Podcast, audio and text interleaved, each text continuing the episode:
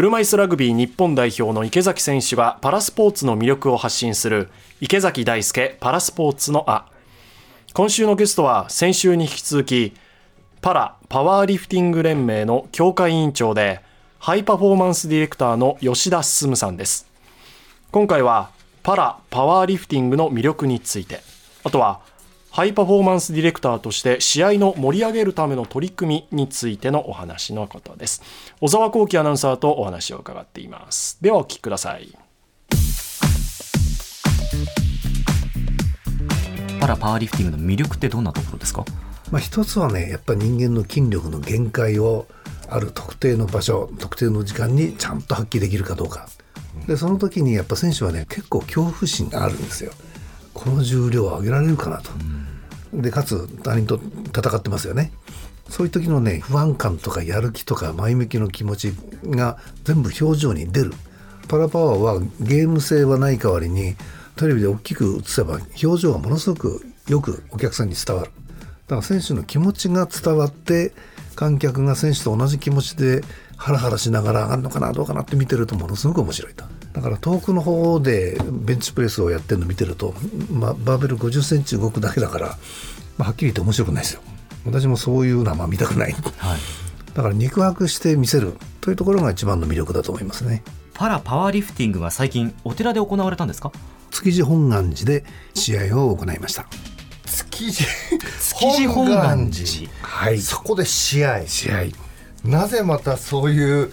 築地本願寺で試合をすることになっちゃったんですか？三浦選手。あの50歳代でまだ頑張ってる彼が、はい、築地本願寺のイベントで喋ったらしいんですね。講演会みたいな感じで,、はい、でその時にその場所がひょっとしてここで試合できるんじゃないの？とふと思ったらしくて私に連絡してきてお寺一緒に見に行きませんかと。で半信半疑で私行ったんですよ。で最初私何を勘違いしたか本堂のど真ん中にある巨大な空間に入りましてこれすごいと。すごいけどここで試合やったらこれ罰当たるなと思ってたら横にいたお坊さんが「そりゃそうですよ。ここで試合はできません」本堂ではできません。本堂ではできませんですからね。それはやっぱりなと思いつつで隣にあった第二伝道会館っていうのが本堂の横にあるんですね。でそこを案内してくれてでそこに立派なイベントホール的な、でそこに高さ4メーターぐらいの本尊がちゃんとあってそれ見た瞬間にねこれひょっとしていけるなと私思ったんですね。でもその時に同時にもう試合の在り方のコンセプトがもう頭に浮かんできましてね、宗教の壁を越える大会。でかつ人種の壁を越える。でさらに障害の壁を越える。非日常的空間。での試合。っていうのが頭に浮かんできて。それをその方に言っといたら。それを上の方に説明してくれたらなんと OK 本尊の前でやってもいいよと。ただ本尊にお尻向けるんだとということの条件で試合ができることになった。実現したんです、ね、実現したんですどんな演出されたんですか？まず試合会場を暗くしちゃおうと。ステージそのものはやっぱりスポットライト当てて明るくするんだけども本尊にも光当てちゃうと。で普通の光じゃ面白くないからプロジェクションマッピング。でしかもそれが動かしちゃうと。本尊を中心にも本尊に当てたってことですか？本尊だけは実は暗くちょっと抜いといて本尊の周りにガーッと当ててで開会式でお坊さん3人に度胸をしてもらった。5分ぐらいの度胸の中で本尊がガーッと光が出てきたり光る丸いものがバーッと空中舞ったりというむちゃくちゃな演出をして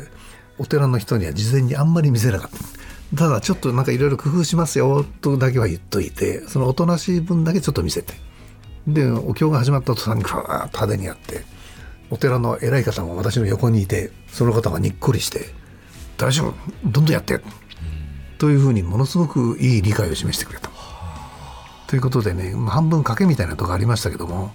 うまくできました。でも心を掴んでしまったってことですよね。それだけの演出をしたってことですよね。ねえ。ー、まあ、気に入ってくれましたよ。演出はそれだけじゃなくて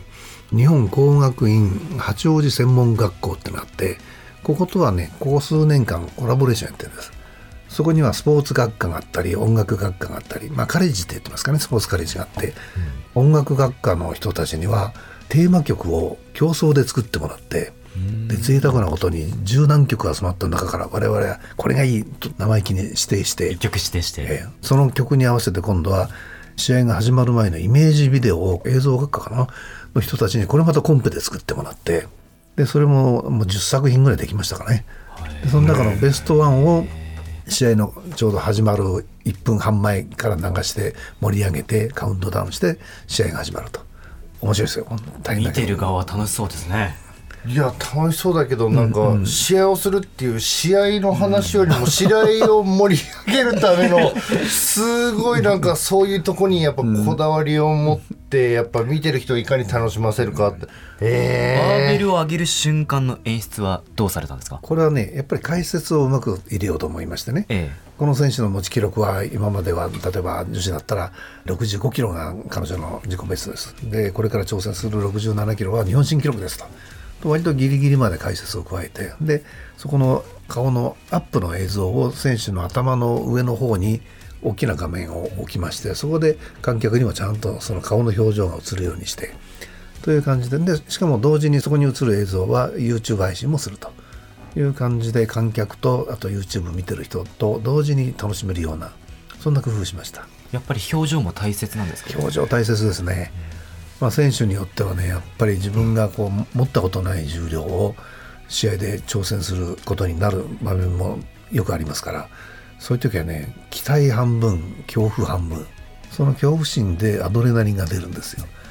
やんなきゃと思う人と怖いなって人が両方いるんだけどそれをこうポジティブな方向に押してってあげることによってもうすごく前向きな表情があったりであげると持ったことないものをあげるんでもう本当にわーっとも爆発するように喜んでくれるし、まあ、逆も時々あるんだけどね、まあ、恐怖でちょっとこう顔がこわばっててね。普段の感じが出ない選手もたまにはいるんだけど。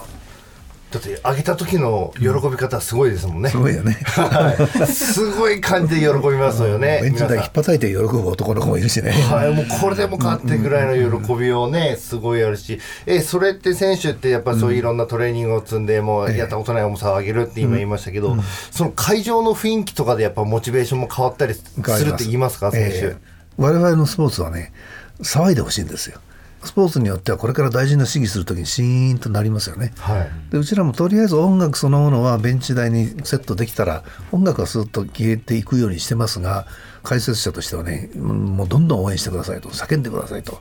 けしかけてる。例えば西崎選手はすごく女性に人気のある選手なんだけどもほ彼の試技をするときは会社の女の子たち十数名がキャーキャーわめいてましたね。羨ましいなってぐらいの。う。いや、もう話聞いて僕も羨ましいなと思いますよね。黄色い線へモチベーションつながりますよね。つなが。ってましたね彼はね。えそういうのでその光と映像とまた音っていうところで声、応援ですよね、そういう環境でやってる選手って